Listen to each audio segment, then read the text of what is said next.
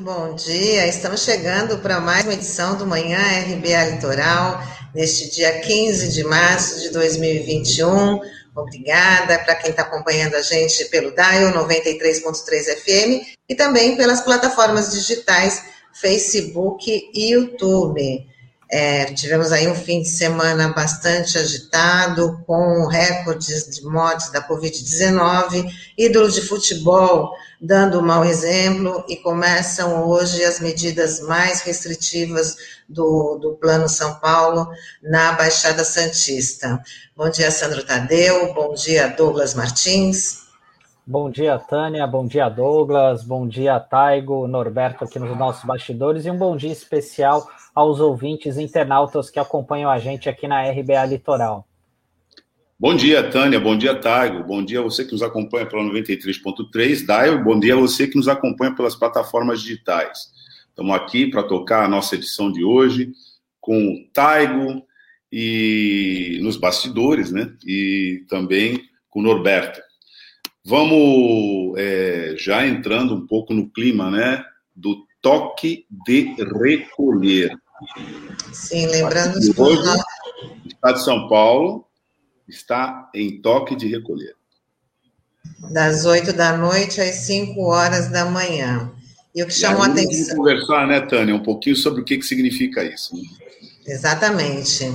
E o assunto que chamou atenção nesse fim de semana foi a questão do Ministério da Saúde. Diante da pior fase da pandemia de Covid-19, o Ministério da Saúde deverá ter um novo titular. O general da Ativa do Exército, Eduardo Pazuello, deve deixar o cargo diante da crise de saúde que assola o país. Resta saber se o substituto será alguém indicado pelo Centrão ou se o governo vai colocar alguém, de fato, especializado na área.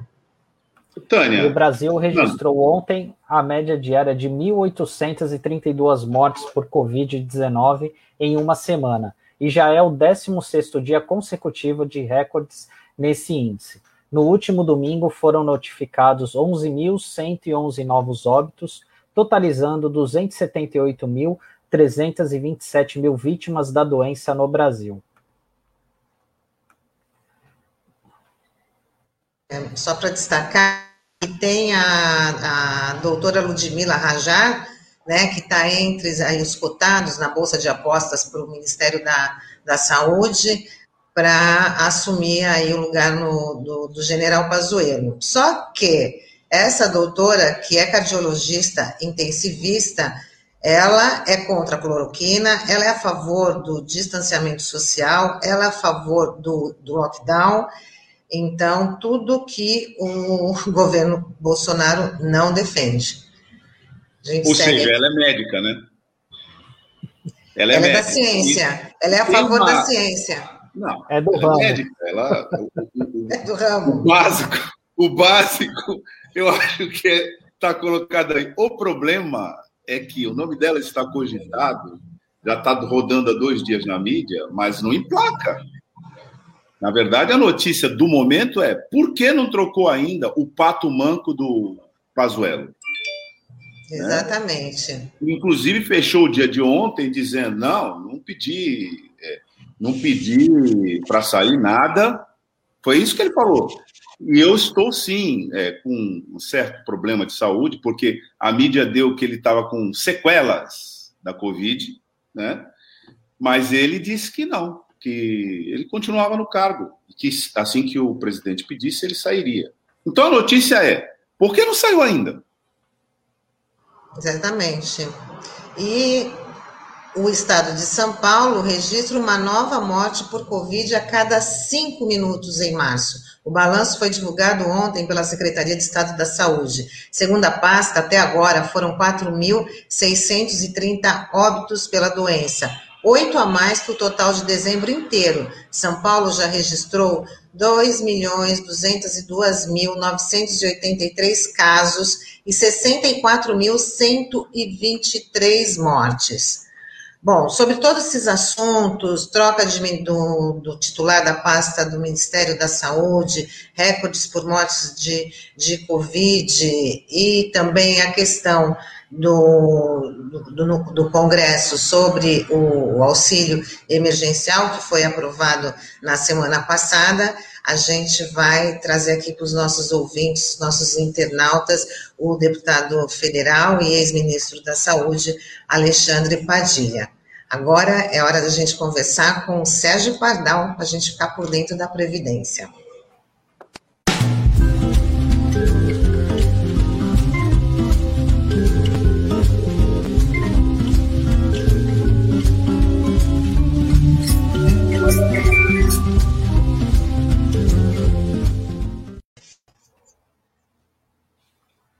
Muito bom dia, Pardal. Seja bem-vindo. Bom dia, bom dia, bom dia, Tânia, Sandro, Douglas, e bom dia, nossos ouvintes e o povo que nos acompanha pela internet. Bom dia para todo mundo. Bom dia, Pardal. Bom dia, Pardal. Legal. Antes de você é... falar do tema de hoje, né? Na semana passada a gente teve aí um dia que a gente pode considerar histórico e que abalou as estruturas, né? Muita gente mudou de comportamento, teve, usou, começou a usar máscara, mudou totalmente aí as estruturas do governo federal, depois do discurso do ex-presidente Lula, né, que também aí deu uma longa entrevista coletiva. Queria saber a sua avaliação aí da repercussão e o que, que aí pode mudar Ô, Pardal, antes da tua avaliação, já que a Tânia deu né, essa, essa abertura aqui, né, falando da conjuntura política, ô, Tânia, nós no Brasil não é para iniciantes, tá? E nem para cardiopatas, porque a UOL já botou né, na edição de agora né, uma matéria de, é, sobre 100 sigilos envolvendo aí a família toda né, é, do clã Bolsonaro que foram abertos, com informações estarrecedoras e que, já que você vai falar, Pardal, né, você pode também, na sua fala, considerar essa, essa manchete da hora. Contas bancários de Flávio Bolsonaro indicam rachanias do gabinete de Jair, veja só, de Jair Bolsonaro, né, e de Carlos Bolsonaro. Sem sigilos, novas suspeitas. Chamada de manchete da hora da UOL. Vamos lá. É, eu ia falar antes da pensão, mas vamos fazer essa, essa inversão rapidamente. O que acontece é o seguinte: todo mundo sabe que eu sou um otimista. A vida inteira eu sempre fui um otimista. Nos últimos tempos tem sido difícil ser otimista, entende? Mas essa semana foi a semana do otimismo, segunda, terça e quarta que, que eu estou dizendo? Vejam, não estou dizendo que aconteceu um milagre, que o mundo ficou bom e que tudo melhorou. Não estou dizendo isso. Mas eu estou dizendo que há mudanças radicais acontecendo. Caiu o Trump lá em cima, a Europa se sacode contra o nazifascismo. É interessante isso nesse momento. E aqui no Brasil, as coisas também começaram a ser modificadas. Olha, não existem milagres, mas sem dúvida nenhuma, na segunda-feira, nós começamos o retorno ao efetivo Estado de Direito. Vou lembrar, em 2016 nós temos um golpe, um golpe jurídico, legislativo, militar, e a partir desse golpe nós temos o desmonte do Estado de Direito. E a gente está brigando por isso o tempo todo. Nós, defensores do direito social, brigamos pelo Estado de Direito. É isso que nós queremos. Pois bem, quando na segunda-feira é, o, o Faquin solta a sua posição corporativa, já é o começo da recomposição do Estado de Direito. Vejam, o que está acontecendo agora é que aqueles mesmos que participaram da formação do golpe estão entendendo que o mundo não comporta mais esse tipo de coisa. E aí é algo mundial. É a Bolívia prendendo a golpista, é toda essa sua. É o Paraguai se levantando contra o fascistinha de lá. Então, a mobilização efetiva acontece, é claro, por uma série de contingências. Por exemplo, uma tal de pandemia, já ouviram falar? Que está matando quase, vai chegar lá rápido, quase 300 mil brasileiros. Evidentemente que essa pandemia é no mundo todo e é evidente também que ela exigiu, eu tenho falado isso aqui toda segunda-feira, ela exigiu assistência social com dignidade E saúde pública. Que coisa, hein? Um tal de SUS e um tal de INSS, que aqui no Brasil sempre foram nossos heróis. Pois bem, o que está colocado aí nesse momento é isso. No primeiro momento, é, vem uma postura corporativista, não é? Tentando inverter a ordem das precedências. Então, diz que é, o menino não tinha competência, é um incompetente mesmo. Esse era um, era um total incompetente. Logo depois, o Gilmar Mendes apresenta com muita clareza que a precedência, a suspeição nesse caso, é julgamento precedente. Acabou. Vai ter que julgar que o Moro é, sem dúvida alguma, um fascista, tanto quanto esse tal de Bolsonaro. E, por fim, para acabar a brincadeira, é, como dizem por aí agora, existe um Luiz no fim do túnel com o Luiz no fim do túnel falando na quarta-feira, mostrou muito bem o que temos para fazer agora. Agora, o combate efetivo à pandemia se dá, inclusive, colocando esse governinho, esse desgoverno brasileiro no seu devido lugar, que é a lata de lixo. É para lá que eles vão. Então, eu realmente fiquei muito, muito, muito otimista. É, eu acho, de verdade, que a gente começa a reconstruir o Estado de Direito aqui. E a reconstrução do Estado de Direito, evidentemente, é, lava-jatos e esse tipo de estupidez não cabe em lugar nenhum. É preciso respeito efetivo ao, ao, ao direito de ser julgado com dignidade, decência, imparcialidade e aquelas coisinhas mais que esse tal de Sérgio Moro nunca entendeu na vida. Então, é, primeira coisa importante, Tânia, eu acho, é que a gente está na busca da recuperação do Estado de Direito. E aí é importante ver que dentro do Poder Judiciário existe uma briga bem famosa. Por exemplo, lá naquele Sul, naquele é, Tribunal Regional Federal, vai sobrar um ou dois ali que ainda vão pensar efetivamente dentro do Estado de Direito, dentro do respeito efetivo à Constituição Federal de 88, com todas as mudanças que aconteceram. Então, primeira coisa é essa. Posso falar um pouco da pensão agora? Aí, o que, que aconteceu, pessoal? Vocês devem lembrar, eu já falei muitas vezes disso. A perversidade principal aconteceu nos cálculos. Essa emenda é de 13 de novembro de 2019, o ponto principal dela era em cima dos cálculos. Por exemplo, a pensão por morte, que um dia foi 60%, depois, o mínimo, né? 50% mais 10% para cada dependente. Então, se sobra a viúva sozinha, era 60%. Isso aconteceu até 1991. Vejam quanto tempo faz. Dali para frente, era 80% mais 10% para cada dependente. Em 95 veio aquela palhaçada em que parou tudo para dizer que não tem mais acidente no trabalho acontecendo e a pensão passou a ser 100%. Ótimo. Aí vem esse bando de pamonhas, esse bando de tecnocratas sem vergonha, faz um cálculozinho e diz: não, não é possível. Se morreu um, evidentemente precisa de menos dinheiro. E aí jogou para 50% mais 10% para cada dependente. Então, a sacanagem é objetivo, o negócio efetivamente foi feito absurdamente. É aquilo que eu digo: aluguel é, é, diminuiu para 60%, a conta de luz, a conta d'água, mas nem a comida reduziu para 60%. Então, é uma das grandes mentiras que eles pregam aí. Só que não ficou por aí. Tem uma outra sacanagemzinha. A outra sacanagemzinha é a tal da, do fatiamento. Eles estão dizendo assim: se você recebe dois benefícios, tudo bem. Você aposenta com as suas contribuições e recebe a pensão por morte, porque a sua esposa ou o seu marido é, que faleceram eram segurados e contribuíam também. Então, a pensão por morte provém de um tipo de contribuição e a minha aposentadoria de outro. Acontece que eles dizem assim, por essa emenda de 2019, você pode receber os dois, mas o maior você recebe na íntegra e o menor vai ser fatiado. E aí é aquela brincadeira, até um salário mínimo recebe 80%, é 60%, depois 40%, 20%, 10%. Ou seja, eles esmiuçam, fatiam e reduzem absurdamente o chamado segundo benefício. Bom, então vejam, já levantei dois grandes absurdos que estão na lei e que a gente não vai conseguir mudar simplesmente nos tribunais.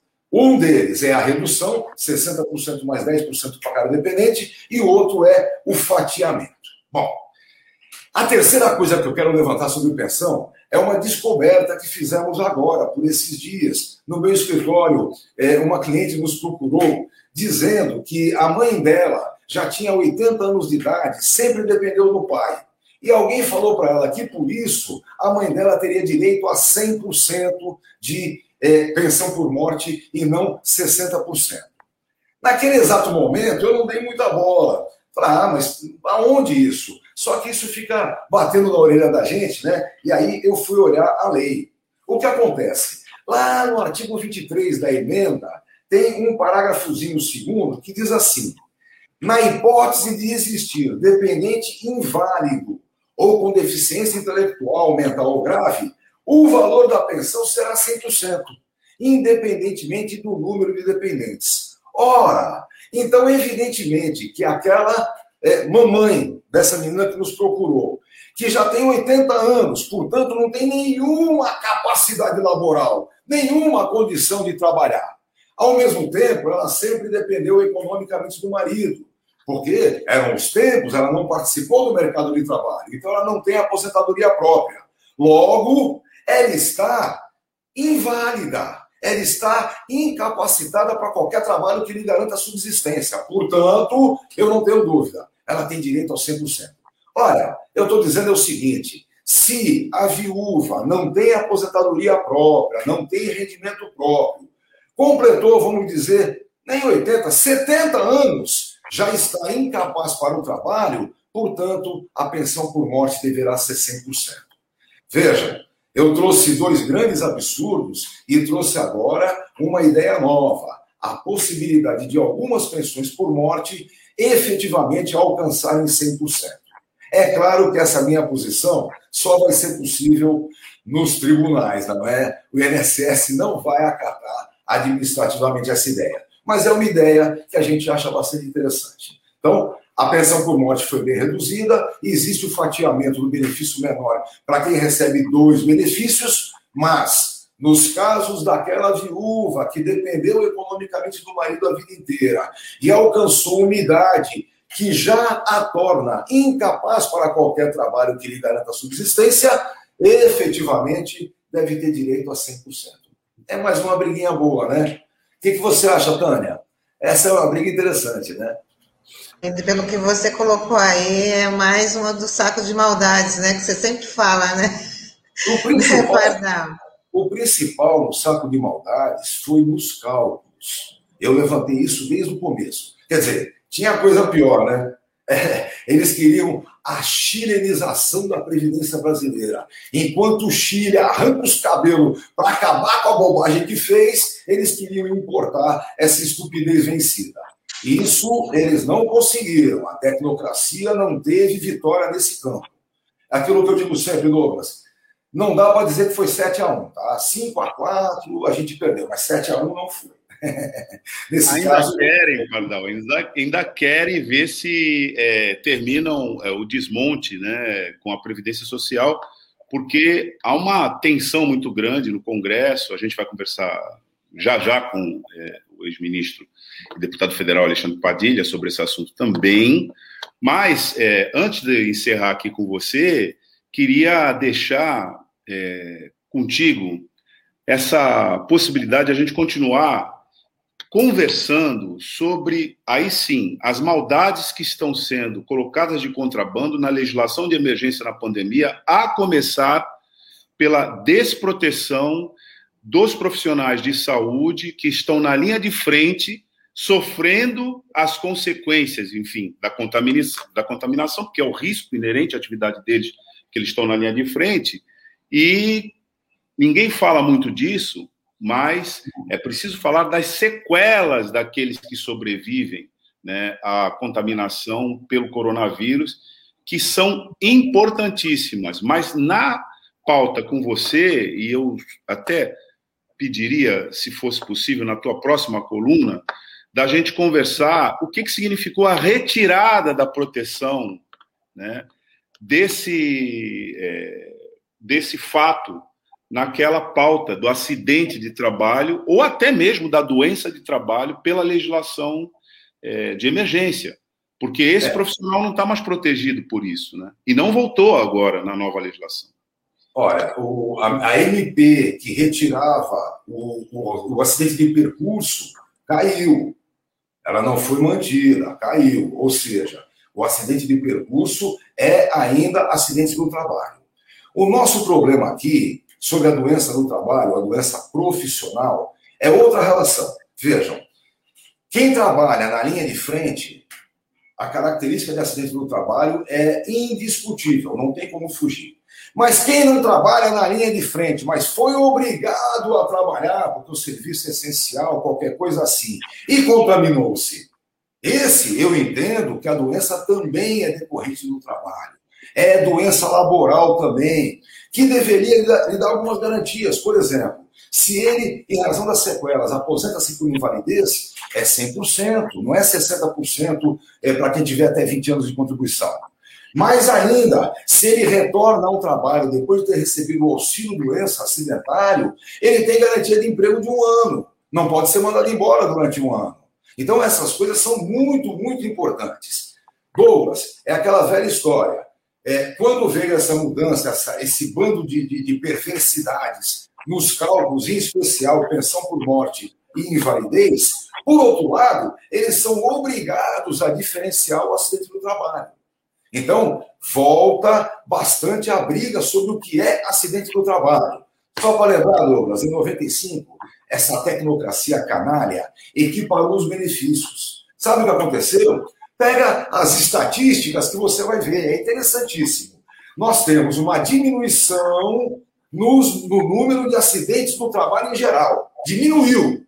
Mas é engraçado que aumentaram os acidentes do trabalho com vítimas fatais. Ué, por que será, hein? Eu respondo, é porque o presuntinho que está morto ali não dá para esconder. Não dá para tirar dali e esconder. Não, ele está meio queimadinho do, da explosão do outro forno, mas foi ataque cardíaco. Nada a ver com a Não vá, né? Isso não passa. Então, o que está acontecendo é isso. Houve essa equiparação que agora vai ser é, desfeita. Então, a briga sobre acidente do trabalho é outra vez um tema importantíssimo. Voltamos a falar sobre isso na semana que vem. Pardal, Sim. obrigado pela tua participação hoje Ó. no nosso Manhã RBA Litoral e a gente segue aqui.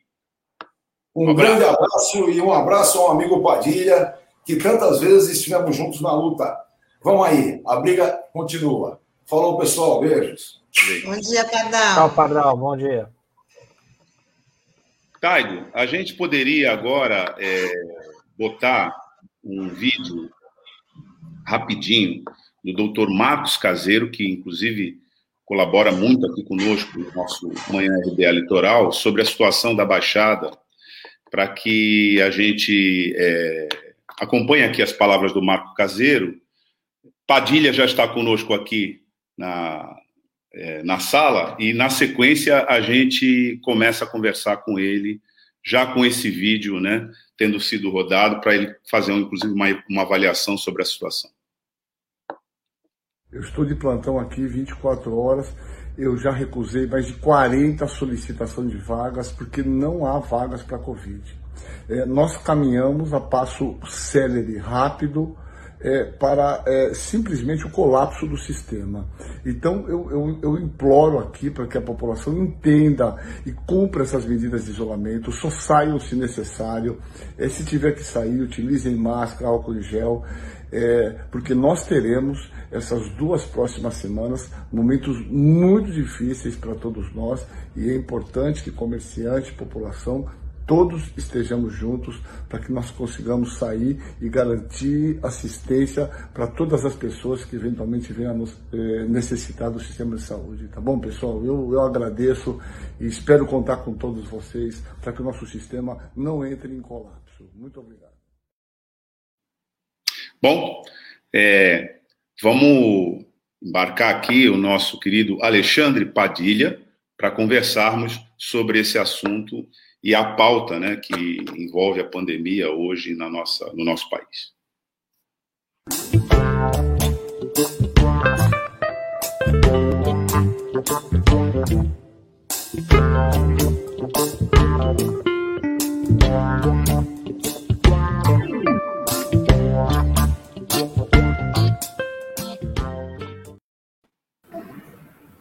Bom dia, Alexandre Padilha, nosso ex-ministro da Saúde, deputado federal pelo Partido dos Trabalhadores e uma das grandes referências para se discutir o tema da pandemia, inclusive com os seus desdobramentos recentes. Seja bem-vindo no Imobiliário Litoral.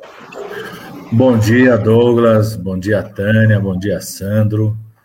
Quero mandar um abraço ao Dr. Marcos, que é um médico, infectologista, um grande companheiro e que nos ajudou muito, inclusive, quando era no Ministério da Saúde. Então, uma saudação e muita solidariedade. O depoimento dele é muito forte. Eu tenho ido direto aos hospitais, continuo como professor universitário, então atendo junto com os meus alunos, tenho a mesma sensação que o, que o querido Marcos tem aí é, do que está acontecendo, do, do momento crítico que nós estamos vivendo. Então, queria dar um abraço a todo mundo aí da Baixada Santista, especial ao Emerson, que sempre acompanha e me fala: Ó, oh, vai, vai começar, vai começar, vai começar. Tá aqui mandando mensagem desde cedo aqui. Grande companheiro Emerson, e ficar à disposição de vocês, Douglas, Sandro, Tânia. É, é um momento difícil que nós estamos vivendo, né? É quase impensável, né, Douglas? Tudo que a gente enfrentou ano passado, a maior tragédia humana da história do nosso país é quase impensável que um ano depois da pandemia o Brasil ia viver o momento mais crítico da pandemia, com o maior número de mortes, maior número, né? primeira vez que o Brasil inteiro, todas as regiões ao mesmo tempo, estão com seu sistema de saúde pressionados, fortemente pressionados, e o Brasil virou a maior ameaça global da Covid-19. O mundo inteiro está preocupado com o que acontece no Brasil e a gente sabe que não é só a Covid, né? Outros problemas começam a aparecer. A Baixada Santista já está vivendo a situação da dengue, está acontecendo em outras regiões, né? Então, num momento muito crítico. Estamos aqui para a gente poder conversar e alertar a nossa população. Deputado, é, bom dia mais uma vez. Legal ter você aqui com a gente no Manhã RBA Litoral. Eu queria falar da situação das pessoas, por exemplo, a PEC emergencial foi votada na semana passada e aí não foi a contento do que a oposição estava né, batalhando para ter o auxílio, voltar a ter o auxílio de, de 600 reais para grande parcela da população. E parece que dessa vez o número também de beneficiados vai ser bem reduzido em relação ao que teve em 2020. Nesse momento em que temos sucessivos recordes de mortes de Covid, já faz algumas semanas que todos os dias os números vêm crescendo e cada dia é, é, é, um, é um novo recorde. Como pedir para as pessoas ficarem em casa sem essa assistência, sem esse amparo do governo federal e os comerciantes? A gente viu ontem uma série de protestos de a favor do, do, do governo federal promovido né, por eles, porque os comerciantes estão entendendo que essa culpa é dos governadores, que é dos, que é dos prefeitos, e eles não veem a culpa do, no governo federal, que deveria sim estar tá planejando uma assistência para essa parcela de, de, da população, para esses pequenos comerciantes, que é os que fazem um, um barulho maior, tem a sua razão. Né? Eu queria que você fizesse essa avaliação. Ó, Tânia, quando começou a pandemia, no ano passado, o, o governo federal não queria criar auxílio emergencial, que era a transferência de renda, não queria aumentar recursos para a saúde. Eu me lembro que o, o, ministro da Economia do Bolsonaro disse no começo da pandemia que com 4 bilhões, ah, 4 bilhões a gente resolve tudo, não precisa aumentar nada. Nós tivemos que botar mais 40 bilhões de reais no orçamento do Ministério da Saúde e não queria criar é, apoio e incentivo para os pequenos e médios empresários. Nós tivemos que fazer isso, a oposição pautou isso, nós tivemos que fazer isso pelo Congresso Nacional, é, criar as linhas de crédito para pequenos e médios empresários, criar novas formas de contratação, é, criar o auxílio emergencial de 600 reais e ampliar os recursos da área da saúde, que permitiu, por exemplo, a abertura de 13 mil novos leitos para a Covid-19 no ano 2020. O que aconteceu agora, né? É, é, o, o governo federal cortou esses recursos da saúde, por isso que vários leitos foram fechados, leitos do hospital de campanha fechados, é, estimulou a abertura das aglomerações e paralisou o programa de vacinação. Então, eu acho, viu, Tânia, primeiro, nós temos que defender. É, foi aprovado agora na PEC emergencial, não o valor que a gente queria, mas vai, ser, vai ter um novo debate sobre o valor do auxílio emergencial. Então, nós precisamos continuar defendendo que o auxílio emergencial continue enquanto tiver a pandemia, e no valor, no mínimo, valor original de 600 reais. É, vários países, Estados Unidos, Alemanha, é, ampliaram seus auxílios emergenciais nesse momento, não estão preocupados com o endividamento, todos os países estão levando ao endividamento, porque nesse momento é salvar as vidas e salvar a economia, salvar os pequenos e médios empresários. Então, nós temos que defender isso. Segundo, nós temos que defender, cobrar do governo a retomada do apoio aos pequenos e médios empresários, tanto de incentivo, quanto de crédito, quanto da modalidade de contratação. Nós temos que fazer uma forte defesa é, do que a gente chama da agenda da reconversão industrial. Eu sei hoje, inclusive, o Sindicato dos Metalúrgicos do ABC está é, tá debatendo, é, junto com as montadoras, é, uma agenda forte nesse sentido. Por exemplo, o Brasil está vivendo uma crise gravíssima de oxigênio. Sei que aí no litoral, na Baixada Santista, todo o nosso litoral paulista estão tentando reabrir os hospitais de campanha, estão tentando ampliar o serviço, como disse aqui o doutor Marcos. É, Para isso, precisa urgentemente criar novas usinas de oxigênio que os hospitais podem ter, ampliar a compra de cilindros. Tudo isso exige que a indústria é, metalúrgica se direcione para a produção dessas peças, desses cilindros, das peças relacionadas aos cilindros, que a indústria petroquímica é, se redirecione para a produção de oxigênio, né? É, como alguns países fizeram isso nesse momento para garantir a oferta de oxigênio. É, nós vamos precisar de novo ampliar a produção de equipamentos, como respiradores, para abertura é, desses leitos. Então, tem uma agenda junto ao empresariado de retomada da economia, de geração de empregos, muito importante que tem que estar direcionado aos produtos da saúde. Isso nós temos que cobrar, e cobrar do governo federal que dê incentivos para essas empresas fazerem isso também. Então, a gente não pode entrar nessa falsa dicotomia criada pelo Bolsonaro, Tânia, de que a vida e a economia não podem caminhar juntas. Nós podemos e devemos salvar vidas para salvar a economia. Não existe economia que sobreviva sem as vidas salvas. Não vai existir no litoral de São Paulo qualquer ampliação de investimento enquanto as pessoas não tiverem certeza de que a pandemia está controlada.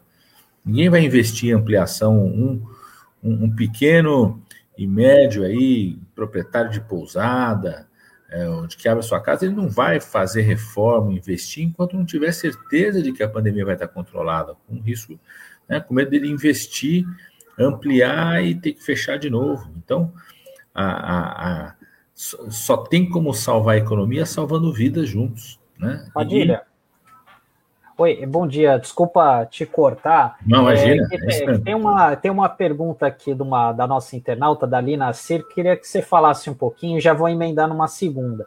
Ela pediu para você falar como é que foi a emoção de estar ao lado do ex-presidente Lula na hora em que ele foi vacinado. E até se você tem um bastidor sobre isso. E a segunda pergunta, até conta, a gente abriu o jornal de hoje falando sobre isso, sobre a eventual queda do Pazuello, que já era mais do que na hora. Você acredita que vai haver de fato uma mudança de 180 graus é, na política da, da saúde no combate à Covid? Ou você acha que o Bolsonaro vai manter alguém alinhado com ele, enfim, com os pensamentos dele? Qual que é a tua avaliação sobre isso? Primeiro, a emoção né, de acompanhar o presidente Lula na vacinação no sábado. Para mim foi particularmente muito emocionante, porque é, eu acompanhei desde o começo da pandemia a dedicação do presidente Lula para que as vacinas viessem para o Brasil. O presidente Lula fez mais reunião com universidades, pesquisadores, técnicos, é, produtores de vacina do Brasil e do mundo do que o Bolsonaro. Podem ter certeza disso. Desde o começo da pandemia, o presidente Lula está ouvindo, toda semana a gente passa um quadro para ele de como está a situação na pandemia.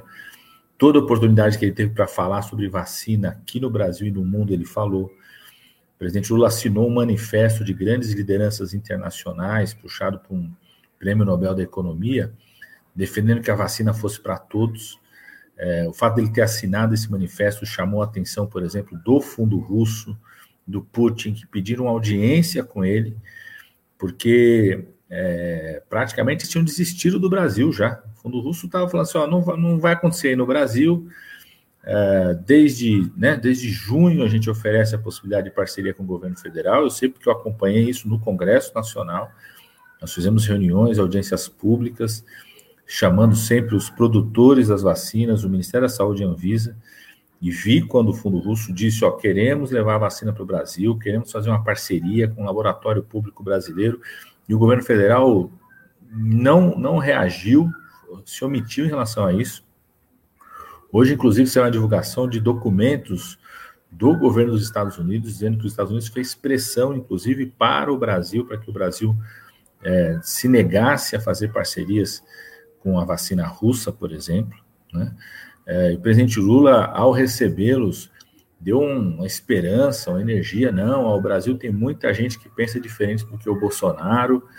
É, tem estados, tem municípios, tem o consórcio do Nordeste, e as coisas andaram. Eles tinham desistido do Brasil. Né? O presidente Lula fez chamado, como mandou carta para o líder chinês, quando agradecendo a parceria da vacina com o Butantan, e quando começou a atrasar a, a importação, né, o repasse dos produtos dos insumos. Então, foi muito emocionante, porque o presidente é, se dedicou muito para que a vacina chegasse a todos. Ele estava, de certa forma, também é, bastante aliviado, mas muito indignado. Ele fez questão de falar isso, porque ele disse que só vai ficar aliviado, só vai ficar feliz quando todo mundo tiver vacinado, quando os trabalhadores, os trabalhadores da educação, o pessoal da assistência social, os trabalhadores precisam sair de casa estiverem vacinados, ele está muito indignado, porque a gente viveu isso. Eu era ministro do Lula na pandemia da gripe suína, H1N1, quando a gente vacinou mais de 80 milhões de pessoas em três meses. A gente está há dois meses do programa de vacinação, vacinamos cerca de 10 milhões de brasileiros receberam a primeira dose apenas. Então, está muito indignado. Ele queria muito tomar a vacina do Instituto Butantan, então ele ficou feliz na hora que a técnica de enfermagem chegou lá para ele, ele já sabia, eu tinha falado para ele, ó, oh, presidente, vai ser a do Butantan, porque é que está sendo usada aqui em São Bernardo nesse momento, mas ele queria ver para crer, então ele ficou feliz quando a, a, técnica de enfermagem chegou lá com um frasquinho, mostrou a vacina do Butantan, Coronavac, você, essa, essa mesmo que eu queria tomar, minha filha, aplica logo aqui que eu queria tomar essa mesmo, tá certo? Então, acho que, e, e a recuperação dos direitos políticos do presidente Lula, viu, Sandro, tem deu uma tremedeira no Bolsonaro. No Bolsonaro e no bolsonarismo. Eu digo que o presidente Lula, a recuperação dos direitos políticos, que foi o fato político da semana, como estava dizendo o Pardal aqui, como estava dizendo o Douglas, é porque não só Bolsonaro, mas o bolsonarismo, porque não é só o presidente da República, são esses atores econômicos, é, empresários, gente muito rica que estimula né, é, algumas alguns donos de igrejas evangélicas, né, que estimulam esse discurso do bolsonarismo, estão tremendo na base, estão tremendo na base com a presença do presidente Lula. O presidente Lula veio e ocupou o espaço político, apareceu uma liderança que de fato consegue fazer Bolsonaro e o bolsonarismo tremer na base. Né? E um desses efeitos Lula essa tentativa desesperada nesse fim de semana do Bolsonaro de tentar trocar o ministro da Saúde, que esse general já virou um morto-vivo lá no Ministério da Saúde. Ele virou um morto-vivo, ninguém acredita mais nele. Né?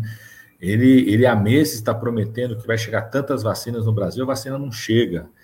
ele manda uma quantidade para o Amazonas que era para mandar para Amapá. Então, é, tem mais trapalhada, o, o, Douglas vai lembrar, tinha o Recruta Zero, o Sandro nem sabe o que é isso, mas tinha o Recruta Zero, que é uma revistinha, um gibi. Esse general que ocupa o Ministério da Saúde já fez mais trapalhada do que todo o almanaque completo do Recruta Zero. O né? Padilha, então, aqui, na rádio a gente falou que essas trapalhadas são as pazueladas, a gente até é já batizou. É, é isso, né? Então, eu acho que, tem, acho que tem dois movimentos ali, viu, Douglas, Tânia e Sandro. Um movimento é esse, que é um, um ministro da saúde que é um morto-vivo, ninguém confia mais nele, ninguém acredita mais nele, não consegue liderar o país no momento mais crítico da pandemia. E tem um outro movimento também, que eu acho que foi isso que aconteceu nesse fim de semana. A, a base do Bolsonaro no Congresso chegou lá para o Bolsonaro e falou o seguinte: ó, ou troca o ministro, ou a gente não segura a pressão da criação de uma CPI de investigação da Covid-19, porque tá, a pressão só aumenta, cresce a pressão para a criação da CPI, as trapalhadas, as omissões, as irresponsabilidades só aumentam. Nós queremos investigar se esse charlatanismo da divulgação da cloroquina é só charlatanismo negacionista ou se tem interesse financeiro por trás. Porque é, alguém está ganhando dinheiro com investimento público que é feito pelo Ministério da Saúde para produzir é, um medicamento que não é eficaz. Nós queremos investigar se, o char, se a omissão diante do colapso da saúde de Manaus é, foi só omissão, só incompetência, também não tem gente que ganhou dinheiro com o mercado privado de oxigênio. Nós queremos investigar né, se essa omissão do governo Bolsonaro em não aceitar a oferta de vacina da Pfizer, que eram 70 milhões, foram oferecidas em agosto do ano passado, 70 milhões de doses, a oferta da parceria com Sputnik 5 da Rússia, a oferta feita pela Organização Mundial de Saúde, a OMS ofereceu para o Brasil reservar doses para 30% da população. O Bolsonaro só quis reservar para 10%. Então, nós queremos investigar se isso é só incompetência, só irresponsabilidade ou se tem interesse financeiro por trás, porque Bolsonaro já mostrou para a gente que é corrupto, gente. Esse esquema da, né, da apropriação do dinheiro público, da corrupção, de pegar dinheiro público do gabinete da Câmara Municipal do Rio, da Assembleia, da Câmara dos Deputados, que ficou com, é, com evidências que foram mostradas hoje, que o Douglas estava comentando, vocês estavam comentando a matéria que saiu hoje, é só mais um batom na cueca que mostra o quanto que Bolsonaro é corrupto gosta de mamata, gosta de mamata. Então nós queremos investigar isso. A respeito disso, exatamente sobre esse assunto, queria repercutir com você aqui, já que você está é, tá falando desse tema, a manchete da hora da UOL, que diz que em 100 sigilos, novas suspeitas aí estende a todo o clã Bolsonaro. Ex-mulher operava a conta de funcionária de Bolsonaro. Ex-chefe do gabinete de Flávio pagava aluguel de Léo Índio. Assessores de Bolsonaro na Câmara sacaram 72% do salário. Quatro assessores de Carlos Bolsonaro retiraram 570 mil reais em dinheiro vivo. E Ministério Público Federal recorre da anulação das quebras de sigilo. Ou seja, abre a semana, que a gente comentava um pouco antes, que o Brasil, como dizia o Tom Jobim, não é para iniciantes, mas a gente está acrescentando aqui no RBA Litoral, nem para cardíacos, né? Porque a gente não consegue mais ter uma situação normal aqui. Então, como você estava tocando nesse assunto, gostaria que você comentasse é, esse, essa manchete, que certamente vai, vai ser um furacão aqui no cenário político. E também dissesse, é, fizesse uma avaliação conosco aqui do fato da hora também, que é a recusa da Ludmila Radjar é, para o convite de substituição do intendente no Ministério da Saúde. Queria que você repercutisse conosco aqui essas informações. Ó, oh, Douglas, primeiro falar dessa situação da doutora Ludmilla, né? Que eu conheço, somos formados na residência médica na Faculdade de Medicina da USP, a conheço como médica de lá, conheço como médica, ela fez parte é, de equipes é, importantes aí da, da medicina aqui em São Paulo. Eu, quando fui ministro da Saúde, a gente tinha que discutir por exemplo, a organização da rede de urgência e emergência, os padrões de UTI. Ela participou de comitês, de grupos de especialistas em relação a isso, pela experiência que ela tem em UTI. Né? É, o que eu acho que acontece com a, com a doutora Ludmilla é que nenhum profissional de saúde que seja sério vai aceitar ser ministro do Bolsonaro. Só vai aceitar alguém que tope perpetuar o charlatanismo que é gastar dinheiro público com medicamento que não tem eficácia. Alguém que vá bater continência, como faz o general, que bate continência para o capitão reformado. Né? Então, eu não acredito, só acredito que só profissionais de saúde que a, façam adesão ao charlatanismo vão aceitar ser ministro da Saúde do Bolsonaro ou ficar com o Bolsonaro por esse período. Eu acho que é, o que aconteceu é, ontem, né, e hoje esse anúncio é, mais claro dela de que não, não, não, vai aceitar, e todo movimento que teve contra ela também, né, porque Bolsonaro recebeu os áudios, as posições firmes dela contra o uso de medicamentos sem eficácia, né, é, mostra que Bolsonaro está tentando, eu acho, né, quero repetir, eu acho que o movimento de é, tirar o morto-vivo que virou o general é, do Ministério da Saúde é para entregar um boi de piranha para o Congresso para ver se os operadores do Centrão, os operadores da base do Bolsonaro conseguem reduzir a pressão sobre a criação uma CPI da, da Covid-19, que eu diria é fundamental, até por conta desse passado aí, Douglas, né, da mamata com os três gabinetes que você falou aí, tanto da Câmara Municipal do Rio, deputado estadual, deputado federal, Bolsonaro e seus, e seus filhos, esse passado aí da mamata com dinheiro público, né, e agora a mamata ostentação, que é a compra da, da mansão de 6 milhões de reais pelo filho do Bolsonaro lá em Brasília, no momento que o cara está sendo investigado, toda a situação, só reforça a necessidade de uma CPI da Covid-19 para sabermos se a defesa né, intransigente de Bolsonaro sobre o uso de medicação que não tem eficácia, a negativa dele às vacinas, a omissão em Manaus, o fechamento de hospitalares, se é só irresponsabilidade ou se não tem interesses financeiros por trás. Eu acho que pode ter mais mamatas a serem descobertas aí, mais rachadinhas com dinheiro da Covid a serem descobertas, e a gente precisa aprofundar isso. É, e acho que o Bolsonaro está com. A, a, dificuldade do Bolsonaro é essa, porque o ministro é um morto-vivo, ninguém confia mais nele, e ele, mas ele vai ter muita dificuldade de trocar. Se ele for procurar um perfil técnico, como foi a doutora Ludmilla, vai ter muita dificuldade de encontrar alguém que aceite pregar o charlatanismo, né, ou passar pano para o charlatanismo, como faz hoje é, o Ministério da Saúde. O Padilha, é. você acha também que essa é uma tentativa também do Bolsonaro tentar limpar a barra do exército nessa história toda? Como é que você acha que vai ficar? Como que essa história vai ser contada, a participação do exército nessa crise sanitária que a gente tem hoje aqui no país? O, o Sandro, não sei se você serviu o exército, eu, eu não servi o exército também, não. Eu, eu estudante de medicina, é, enfermeiro, odontólogo, é dispensado, né? E depois é chamado, quando você termina o curso, é chamado, se tiver é, necessidade, chamam, senão você acaba sendo dispensado por excesso de contingente. Mas dizem que todo dia de manhã cedo, né, às vezes o chefe lá do batalhão passa a revista a tropa, ver se, vê se o sapato está encerado, se está lustrado, se a roupa está bem feita. O exército pode limpar, encerar, fazer o que fizer, não vai conseguir esconder a mancha histórica, o vexame histórico da condução do exército brasileiro nessa pandemia. Na minha opinião, é o maior vexame para a imagem do Exército Brasileiro. É lógico que, do ponto de vista histórico, algo muito mais grave foi o Exército Brasileiro ter feito o golpe militar que fez em 64 e a ditadura no país. É uma mancha histórica mais grave, mas enquanto vexame é, do símbolo da imagem, da competência, a presença, a ocupação, a invasão que o Bolsonaro fez com os militares no Ministério da Saúde é o maior vexame na história do Exército Brasileiro, desde a criação do Exército lá nos tempos do Império.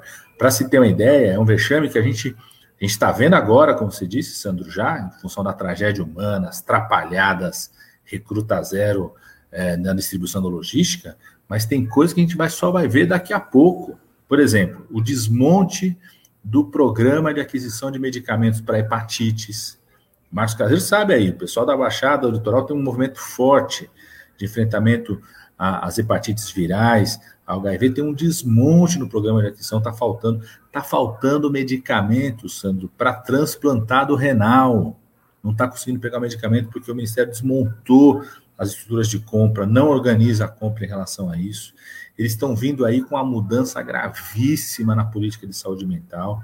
Né? Então, tem outros impactos. Hoje, para vocês terem ideia, hoje tem 15 mil, 15 mil médicos brasileiros formados no exterior, que já atuaram aqui no Brasil pelo Mais Médicos, que conhecem as comunidades, que estão prontos para serem chamados para cuidar da nossa população, e o general não chama eles. Você acabou de fazer um edital excluindo esses jovens que poderiam estar atuando aqui para cuidar da nossa população brasileira. Então, tem impactos desse desastre, dessa invasão do Exército Brasileiro no Ministério da Saúde, que a gente só vai ver daqui a pouco, inclusive, porque tem coisas que conta no meio da pandemia sem nem ver o tamanho do impacto em relação a isso. Né? Então, é o maior vexame na história. Pode ilustrar a botina do jeito que ilustrar, pode lavar, passar a roupa, pode engomar, fazer tudo que fizer, não tira essa mancha histórica do vexame do Exército Brasileiro na condução da pandemia.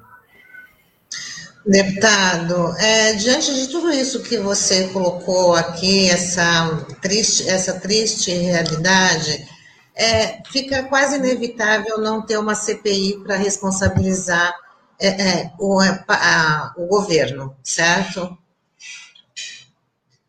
Tá, tá me ouvindo?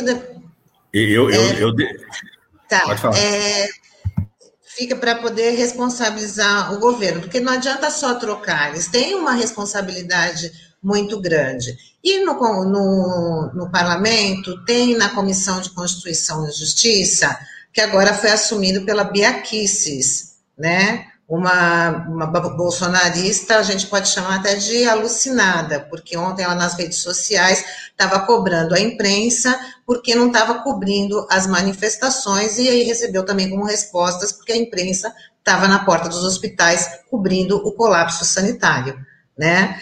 Então, eu queria saber, assim, da, dessa, vai ter muita dificuldade para poder abrir uma CPI nesse sentido, para poder responsabilizar os culpados aí, porque daqui a pouco a gente já está chegando em quase 300 mil mortes pela Covid-19. E como que é para poder passar por essa comissão, sendo ela a presidente dessa comissão tão importante, né, deputado?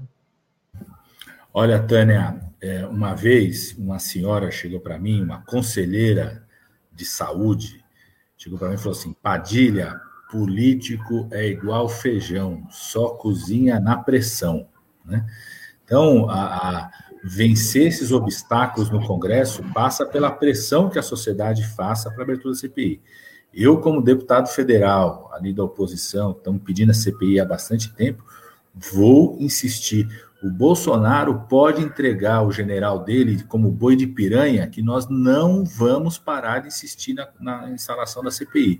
Eu acho que tem uma movimentação, sim, de uma parte da base do Bolsonaro, tentando convencer o Bolsonaro. Entregue esse general aí como boi de piranha, né? É, para que a gente tente sufocar a criação da CPI.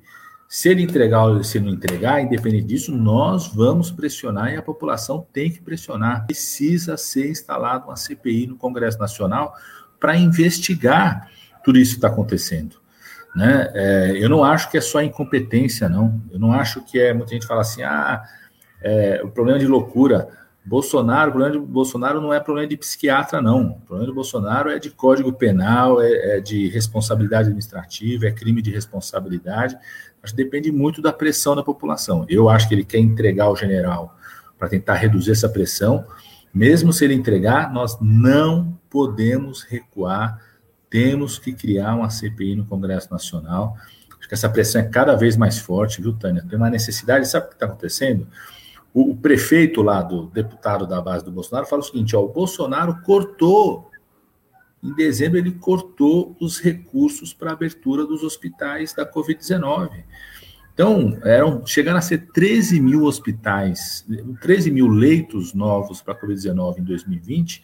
Esses recursos foram cortados, caiu para 3 mil. Então, tal prefeito lá, que é da base do Bolsonaro, desesperado para ir atrás de uma UTI, ir atrás de um leito, reabrir, tentar contratar médico, não consegue, ele começa a pressionar também o parlamentar da base do Bolsonaro. Aí a população tem que pressionar mais. Né?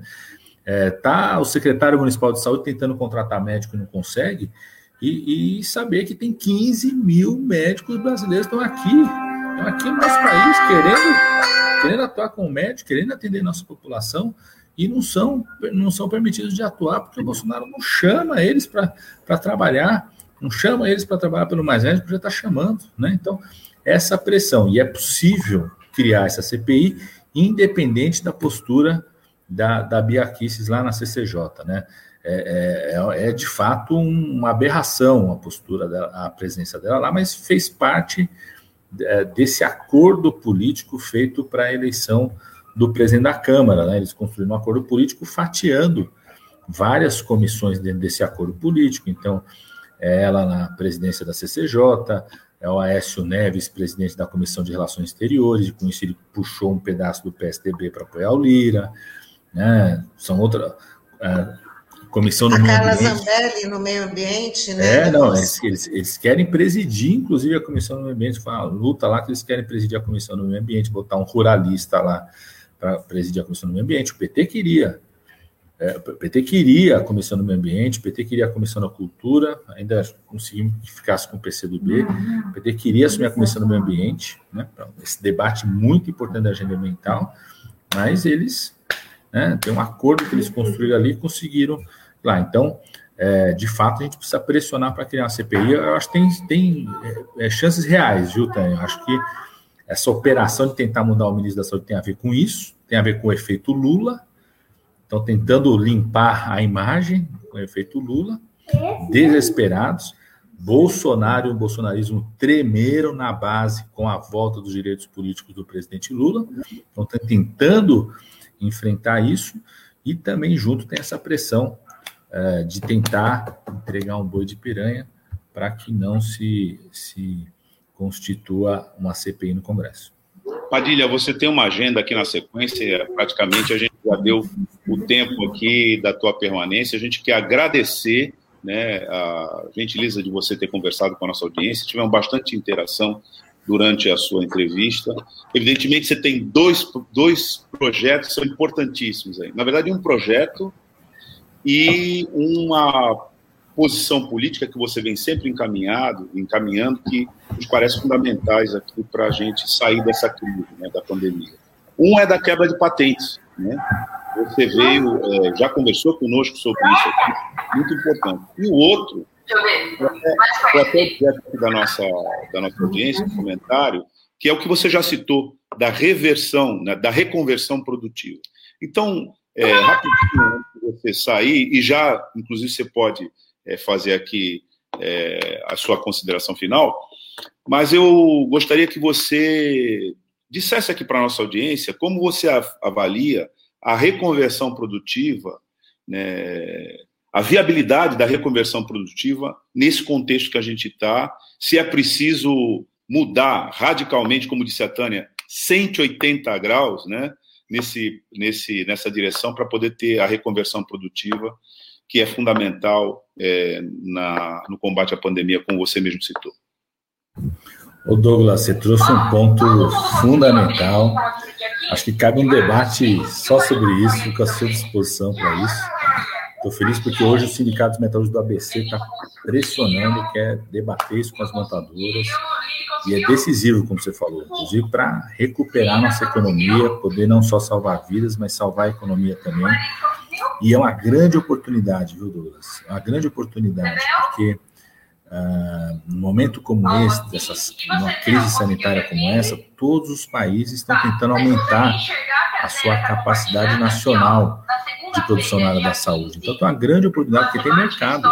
Qualquer empresa que passar a construir peça para cilindro de oxigênio, é, equipamento para usina de oxigênio, respirador no Brasil, máscara, nós vamos ter uma demanda enorme agora por, por aquelas máscaras padrão PFF2 ou é, N95 que protegem mais, porque essas variantes estão chamando atenção para o uso dessas máscaras. Quem investir nisso, quem apostar nisso, vai gerar emprego e vai ter retorno. Então, isso precisava ser coordenado pelo governo federal. Né? Assim como, por exemplo, está aqui a Regina e a ênfase, assim como, por exemplo, o governo federal, quando decidiu de forma correta comprar pelo SUS preservativo para distribuir a população, criou uma indústria de produção de preservativos no país, gerando emprego nessa produção, a mesma coisa o governo federal tem que coordenar isso em relação a equipamento de respirador, cilindros de oxigênio, peças de oxigênio, máscaras mais protegidas para a população, inclusive garantir máscara. Toda, toda pessoa que tem que sair de casa para um serviço essencial tinha que receber do poder público ou do patrão uma máscara mais protegida, padrão PFF2, N95, isso gera um novo mercado. Então, esse debate é decisivo, viu, Douglas? Estou à disposição para a gente poder conversar com isso outras vezes, tá certo? Eu preciso sair daqui agora mesmo. Queria mandar um grande abraço também para vocês, para Paula Ravanelli, que eu vi que ela fez um comentário aí. A doutora Paula Ravanelli, que foi candidato em Cubatão, assim como o Douglas foi candidato em Santos. Um grande abraço aí, viu, Paulo? Muito obrigado pela sua participação. A gente está vendo que tem alguém aí acompanhando a aula à distância. Minha filha. É a realidade. Ela estava no intervalo. Por isso que eu comecei a falar mais baixo. Ela estava no intervalo, voltou agora a aula. Tem que baixar o tom aqui, porque quem manda na casa é ela. E aí eu já vou, eu vou entrar numa outra reunião, mas vou para um outro cantinho da casa para não atrapalhar ela. Padilha, Obrigada, deputado. Obrigado, Padilha. continuar para discutir esse tema da reconversão produtiva. Valeu, obrigado. Tchau. Padilha, obrigado. Tchau. É, você viu aí, né, como é que está a luta da família brasileira, né, com a educação à distância e, assim, não, no, determinado, eu não estava entendendo o que estava acontecendo, mas logo a gente percebeu que se tratava de uma aula, né, é, dos filhos do Padilha é, nessa, nessa forma aqui que a gente encontrou né, de tocar a educação durante a pandemia. Agora, de qualquer maneira. A gente teve uma bastante interação na, na entrevista do deputado federal, a Paula Ravanelli. É, dizendo, você pode chamar aqui para a gente dar uma, dar uma passada aqui da interação durante. Vamos Não lá. dava para fazer durante a entrevista com o Padilha, porque a gente estava realmente, ele estava com compromisso, né, já tinha avisado antes, então a gente foi muito rigoroso no horário com ele. Mas acho que a gente pode passar aqui a interação durante a entrevista. A Paula, Ravan... é, a Paula Ravanelli, né, que foi aí cumprimentada também pelo deputado federal Alexandre Padilha. Obrigada pela lembrança. Padilha, estou aqui acompanhando. O Furtado, parabéns RBA Litoral, mais um excelente programa, valeu Alexandre Padilha. A professora Regina de Itanhaém, valeu Padilha, vacina para todos já. É verdade, né? Todo mundo quer a vacina.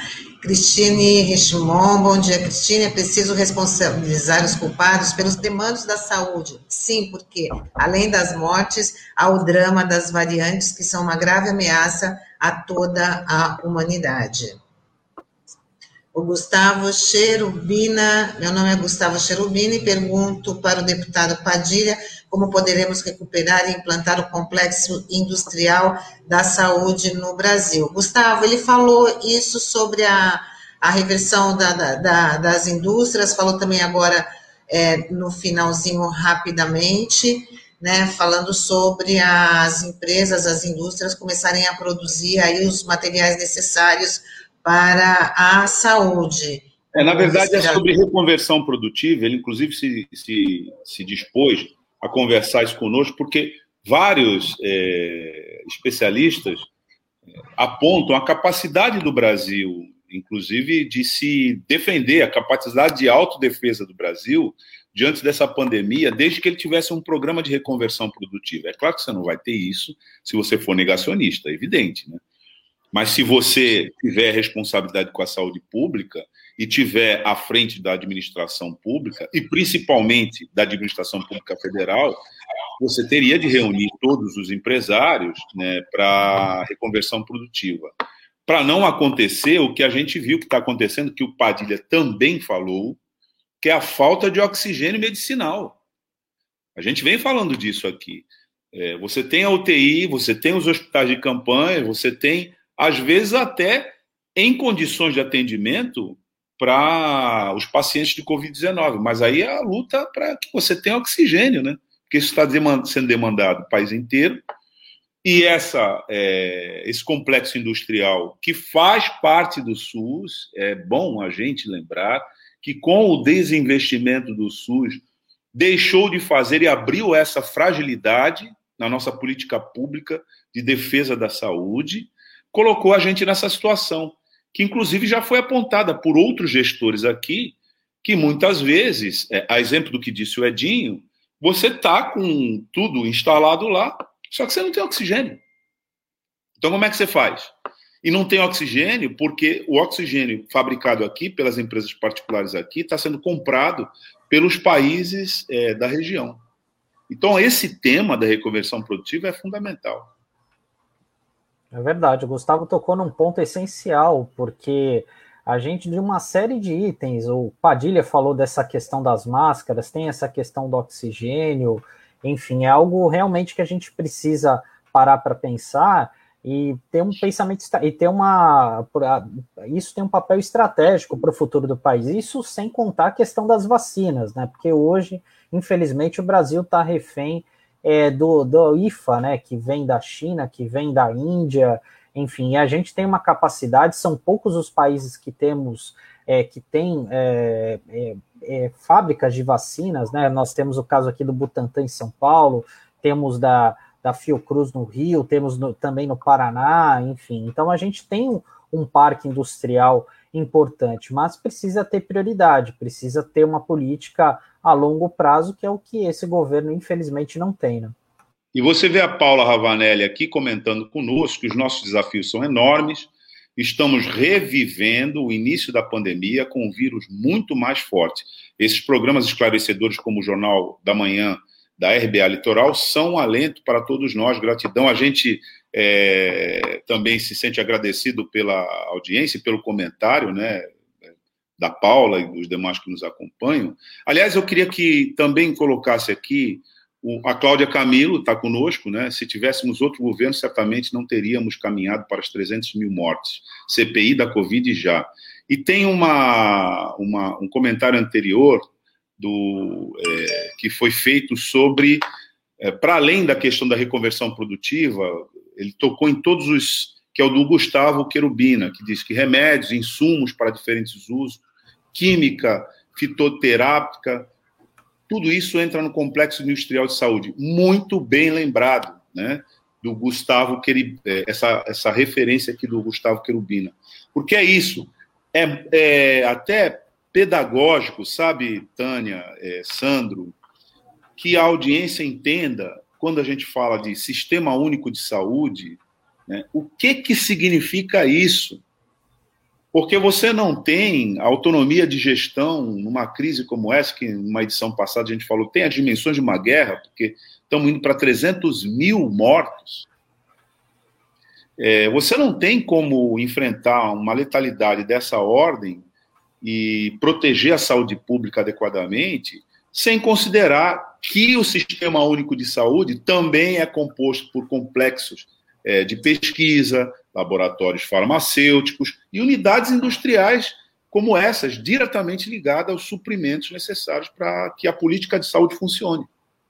É disso que o, que o, que o Padilha estava dizendo, e a gente vê que de maneira tão bem percebida pela nossa audiência aqui, também qualificada, né, do, do, da RBA Litoral. Importantíssimo.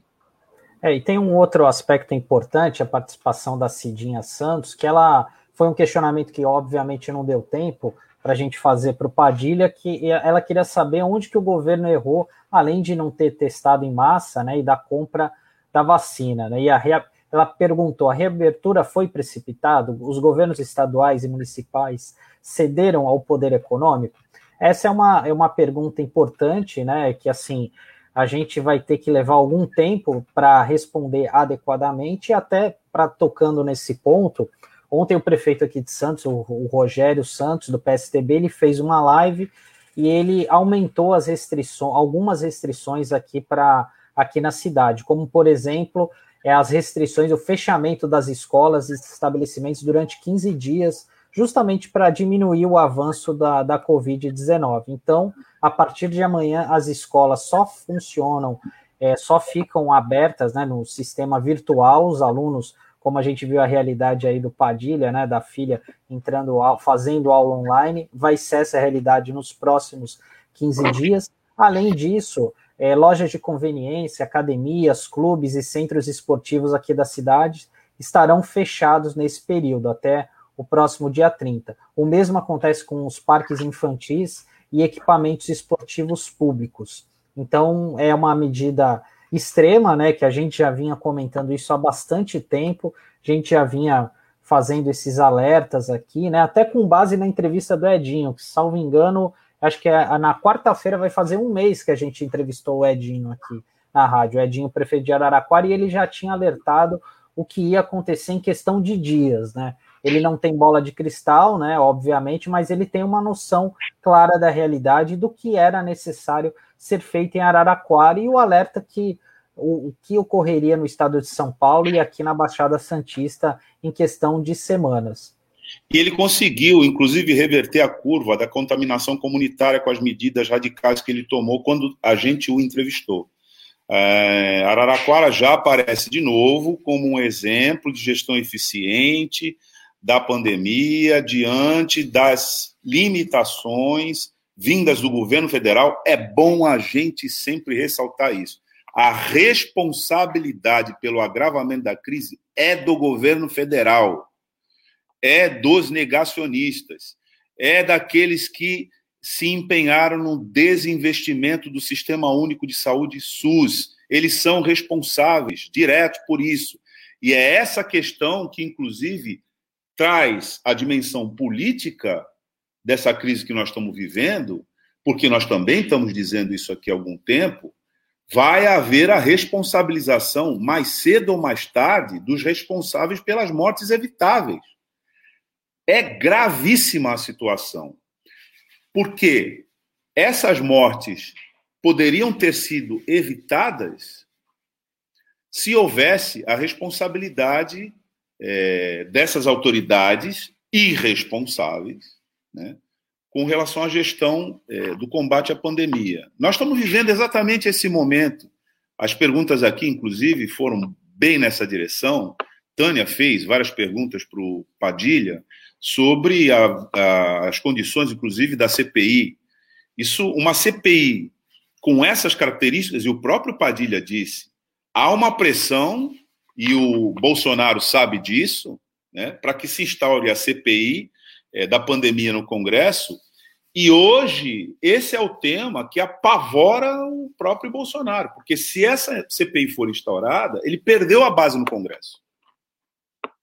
A, a, é, é, o Padilha explicou aqui que a pressão para substituir o pato manco né, do Pazuello, morto-vivo, né, aquele que foi sem nunca ter sido, ele nunca foi ministro. Padilha, o, o, o, o, Padilha disse isso muito bem, e acho que dá para traduzir assim: Pazuello é que nem a Saramandaia, aquele que foi sem nunca ter sido. Ele jamais foi ministro da Saúde. Essa é a questão. Mas hoje, na pauta da, do Congresso Nacional, há um momento dramático, que é a possibilidade de uma CPI da pandemia.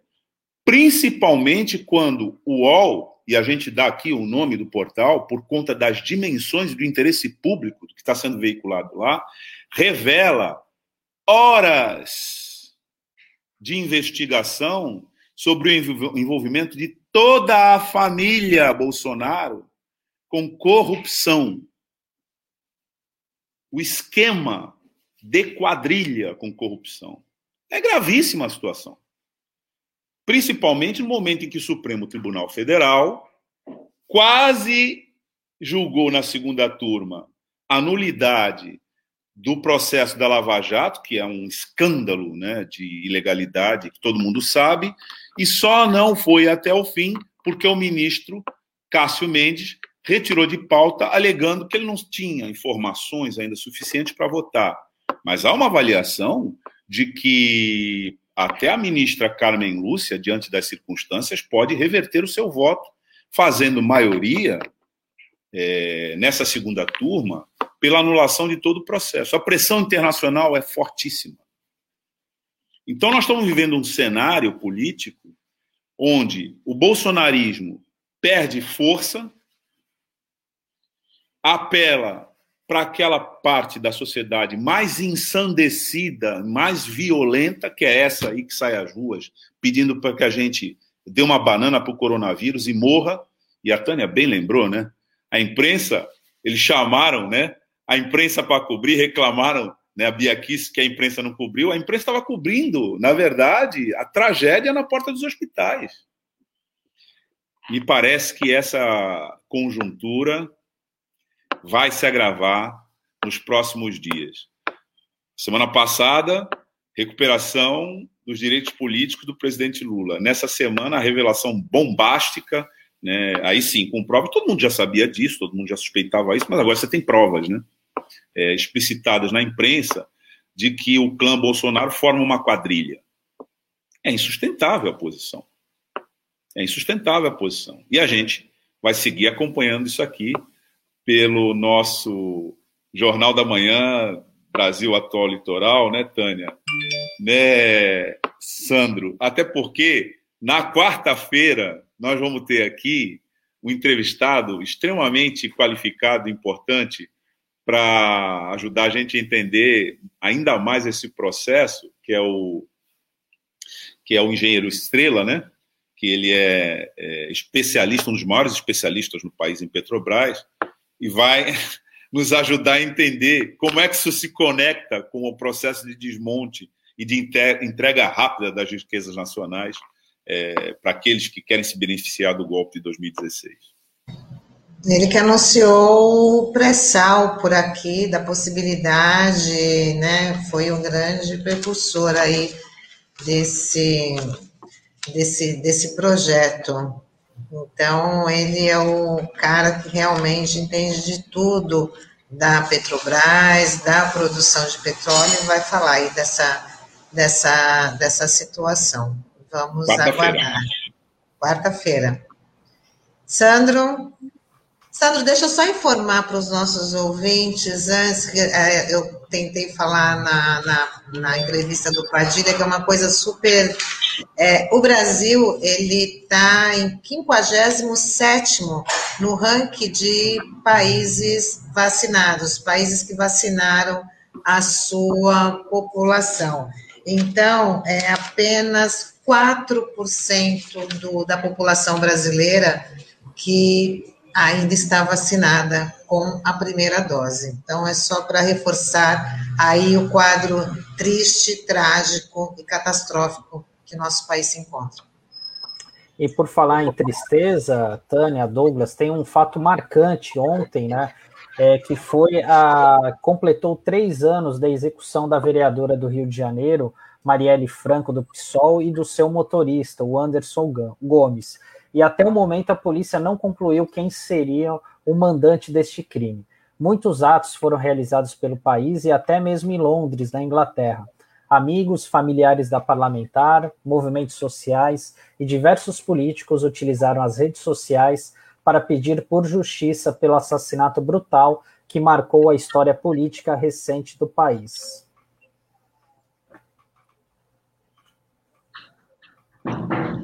E ontem também a gente viu mais um, né, mais um absurdo na, na, nas redes sociais, que é, e o PT vai processar civil e criminalmente o empresário José Sabatini, da cidade de Arthur Nogueira, no interior de São Paulo. Ele ameaçou ex-presidente Lula de arma em punho. E o bolsonarista dispara em alguns, alguns alvos e xinga o ex-presidente. O vídeo foi divulgado em um canal do YouTube e até agora a gente não entende como é que o YouTube permite esse tipo de divulgação, o próprio Twitter é, permite esse tipo de divulgação, já que fogem as regras né, da, da boa convivência nas redes sociais.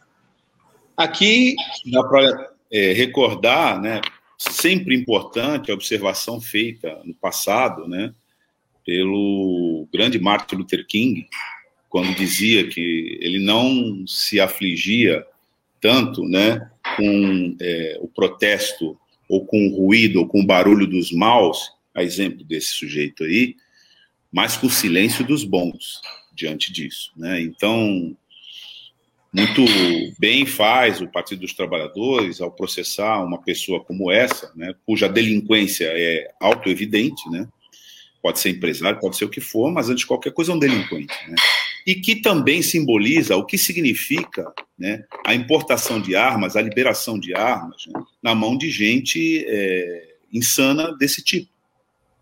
Então, muito bem faz quem processa alguém que nas redes sociais, o crime está cometido, isso é um crime flagrante, né? É um crime de ameaça. Isso é um crime flagrante. Né? Esse sujeito já poderia ser, tá preso, inclusive.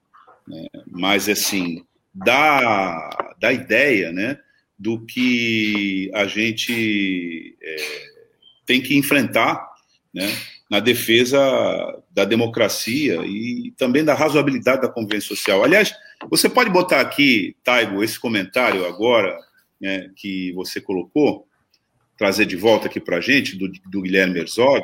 Ah, está aqui.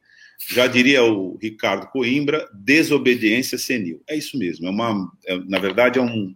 Não é, não estão falando da idade, mas da degenerescência, né, de, de um, do pensamento de uma pessoa que se comporta desse jeito. É, é, é senil no sentido de anacrônico, né?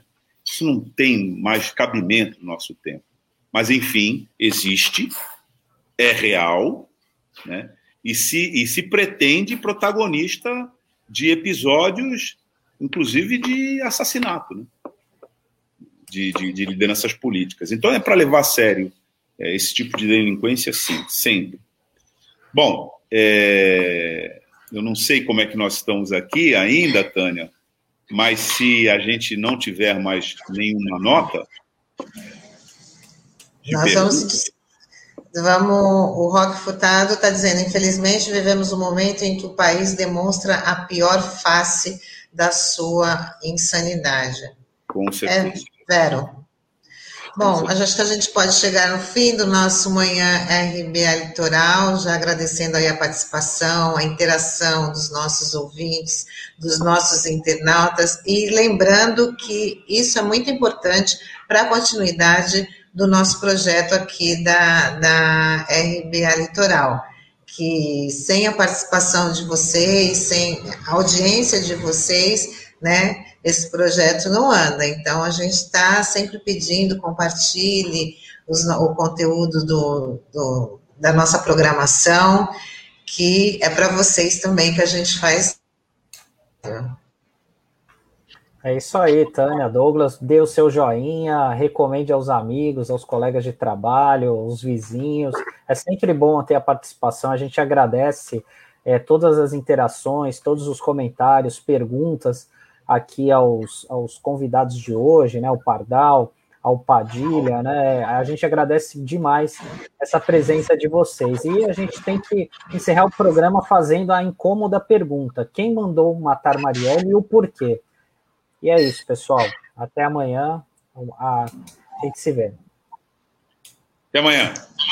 Tchau, até amanhã.